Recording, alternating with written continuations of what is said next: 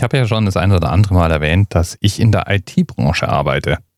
Und damit arbeite ich jetzt schon seit über 20 Jahren an der Abschaffung des Papiers. Ja, sure.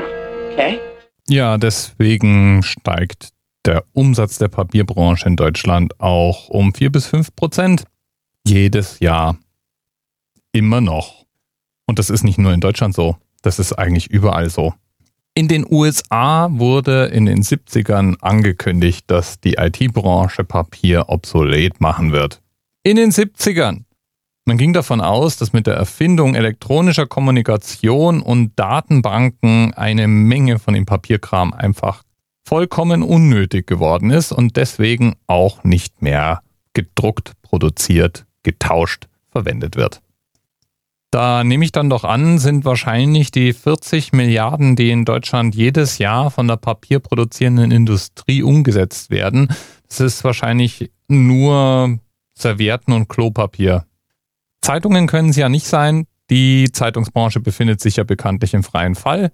Bücher können es irgendwie auch nicht sein, weil Bücher liest ja die heutige Jugend praktisch gar nicht mehr. Und die Leute, die noch viel lesen, die lesen ja auf elektronischen Büchern, also Kindle und so.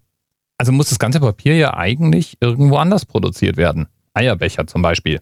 Oder Kassenzettel. Ganz sicher Kassenzettel. Wer sich in letzter Zeit mal in Rewe oder Edeka einen Kassenzettel hat geben lassen, der stellt fest, dass die praktisch die ersten drei Kapitel vom Herr der Ringe da draufdrucken und unterschreiben lassen.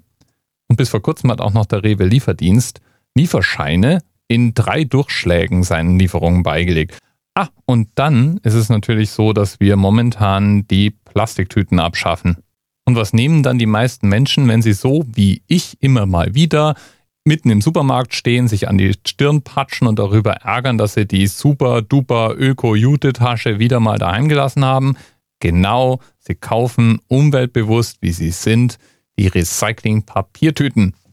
Ach, und Kaffeebecher, von denen auch immer mehr benutzt werden, sind, naja, aus Pappkarton. Und die werbetreibende Industrie ist wild entschlossen, für jede absterbende Tageszeitung entsprechendes Gewicht in Papierprospekten im Briefkasten nachzufüllen. Jedenfalls, Papier wird nicht weniger.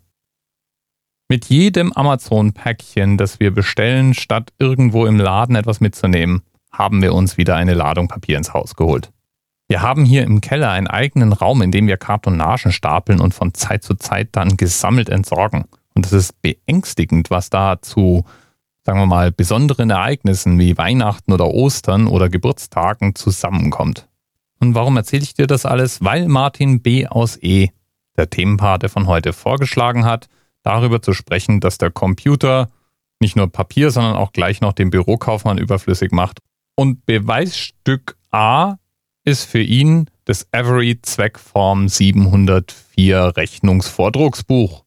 Zweckform, das ist ein Verlag, der Papierartikel und Etiketten verkauft. Nicht nur die, aber die eben ganz überwiegend. Zu den Klassikern im Sortiment gehört der Quittungsblock oder auch eben Averys Zweckform 704 Rechnungsvordrucke. Das ist ein Buch mit rausreißbaren vorgedruckten Rechnungsformularen. Und die gibt's nicht nur immer noch, die werden auch immer noch verkauft. Every Zweckform 704 hat sogar Rezensionen auf Amazon. Und das sagt mir, das papierlose Büro wird noch lange, lange, lange auf sich warten lassen. Entschuldigung, ich weiß nicht, ob ihr es schon wisst, aber euer, euer Toilettenpapier ist alle. Toilettenpapier? Sagten Sie Toilettenpapier? Oh, Sie benutzten Unmengen von Papier im 20. Jahrhundert. Ich freue mich, dass hier so große Freude ausbricht, aber da, wo das Toilettenpapier hingehört, habt ihr ein kleines Brett mit drei Muscheln drauf. er hat keine Ahnung, wie man die drei Muscheln benutzt. Bis bald. TMRS 10, 9, 8. The experience of 47 individual medical officers. Was hier über die Geheimzahl der Illuminaten steht. Und die 23. Und die 5.